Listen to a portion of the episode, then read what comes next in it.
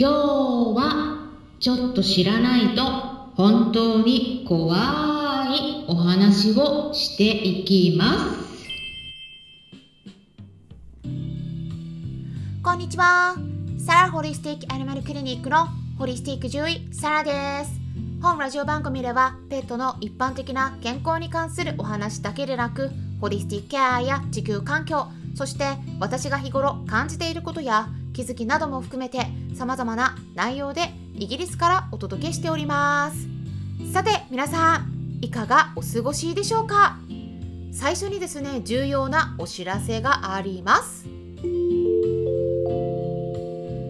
先日もお伝えしたところでしたが今月いっぱいでヒマラヤからの音声配信が終了となります。そのためですね今ヒマラヤから聞いてくださっている方は来月以降は他の媒体の方から聞いていただくようにお願いします。切り替える先としてはですねスタンデー FM か Apple Podcast などがおすすめです。携帯電話のアプリから検索してインストールしてみてください。方法について解説した動画もありますので私の YouTube チャンネルを参考にしてもらえればと思うんですが本音声の概要欄の方にもリンク先を載せておきます。そしてですねちょうどスタンレー FM で9月17日の夜10時10分からライブを行います。はい。なのでそちらの方もね、えー、ぜひね合わせてご確認いただければと思うんですがえクラブハウスのペットのホリスティックケアクラブの方でもお悩み相談会を開催するんですね。はい。なので今週はですねお悩み相談会えー、を何2回やるということになりますよ。はい、なので合わせてご参加いただけたら嬉しいです。さて今回は再びペットフードリコールのお話です。もう私としてはあまたかっていう感じなんですけれども地球温暖化に伴って気温が上がってくると多分この問題増えてくるんじゃないかなって私は予想しているんですね。うんその理由っていうのも後で解説しますので、えー、ぜひ最後まで聞いていただければと思うんですが結構ですね、えー、いろいろとも今までにも歴史的に ペットフードから同じことで問題が発生して亡くなった子が出ているんですがただ結構報告されているのはですね実際に関連があると認められるのって、えー、本当に確実じゃないと公開されないので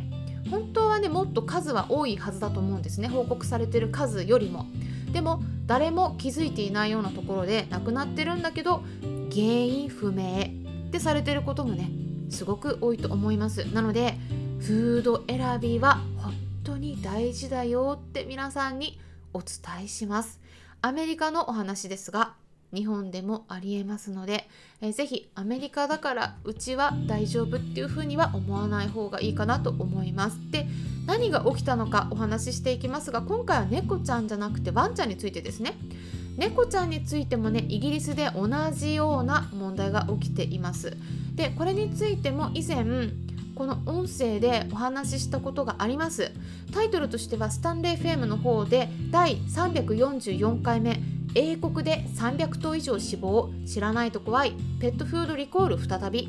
という内容になります。なのでそちらね興味のある方は是非チェックしてみてください。さてそれでは本題に入っていきましょう。まずですね問題としては実は去年から出てたんですね。去年12月リコールがあったんです。リコールが出るのはただもうねアメリカのペットフードではねしょっちゅうなのでもうまたかっていう感じでね消費者からも受け止められてたんじゃないかなと思うんですが今回お話しするのはですね他にもねいろいろ会社ありますが今回の問題報告されているものに関してお伝えしますと会社名はですねアメリカの方で Midwestern Pet Foods っていうことです。名前です。でそこの会社会社とセットで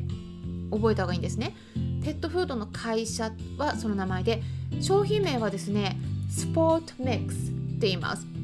っていう名前のスポートミックスアメリカで販売されてたドライのドッグフードとキャットフードになります。でこれはですねあのまあえっ、ー、とうん、日本ではね販売されてないんじゃないかとは思うんですがこれね今回どうしてリコールされたのか言いますと FDA 米国食品医薬品局の方に、えー、クレームがたくさんあったのでペットフードのサンプルを検査されたんですね。でそしたらワンちゃん猫ちゃんにとって有害な物質であるアフラトキシンがかなり高濃度に検出されたっていうことなんです。でどれぐらいの濃度だったのか言いますとアメリカと日本でペットフードの基準があります。同じなんですがアフラトキシンに関してですね数値としては1棒 20ppb つまり0.02マイクログラムパーグラム。これを超えたらいけないよっていう設定になっているんですね。え PPB って何って思われると思うんですがこれね PPB っていうのは parts per billion って言って、えー、英文字のそれぞれの頭文字を取った用語で PPB っていうんですがこれビリオンって言ったら10億っていう意味ですよね。ですから parts per billion って言ったら10億分の1っていうもう本当に少量の単位になります。うん本当に本当に少量なんですね。だけれどもこの少量の違いが大きな違いになってくるんですね。で 20ppb 以下がペットフードの基準なんですが今回フードの中に含まれていた量としては 558ppb だったということなんです。これがじゃあどれくらいの違いなのかっていうと計算すればわかるんですが基準値よりも約30倍なんですね、うん、の濃度が含まれてた。アフラトキシンねじゃあそれくらいなんか体の中入れたらどうなっちゃうのか言いますとアフラトキシンによる症状これ私たち人間もワンちゃん猫ちゃんでも同じような症状が出るんですがまず肝臓がダメになります。ダメージ受けます。ででだるくなって元気がなくなったり寝ている時間が多くなったり食欲がなくなったりでひどくなると吐いたり下痢をします。でこの症状はただその子それぞれなので弱い症状が出ている場合はあんま気づかれないこともあるんですね。でひどくなるとこの吐き気と下痢がひどくなってであと食べないそして痩せてきます。そしてですね肝臓がどんどんどんどん悪くなるので横断を起こします。横断っていうのはえ黄色い症状が出るということですね。特に白目のところとか歯茎が黄色くなるんですがただここはねあんま目安にならないんですよ。飼い主さんではねなかなか気づきにくいですね。本当に微妙な差なので末期期にはならないんですね。でだからね肝臓は物言わぬ臓器って言いますよねまあね、ちょっとね脅かしたいわけじゃないんですけれどもこれ皆さんね本当にあの気をつけた方がいいんですね。うん、で結構ですね皆さん血液検査されたことがある方は肝臓の数値大丈夫でしょうか？皆さんと一緒に暮らしているワンちゃん猫ちゃんの中で血液検査の数値、ね、これについて以前クラブハウスでもちょっとお話ししたことがあってでこの音声配信の中でも公開収録したものを皆さんに情報をお届けしていましたが肝臓の数値として代表的な項目ありましたね。はい。何だったでしょうか？前回2つお伝えしたんですよね。はい。この2つお伝えしますと AST もしくは ALT ですね、うん、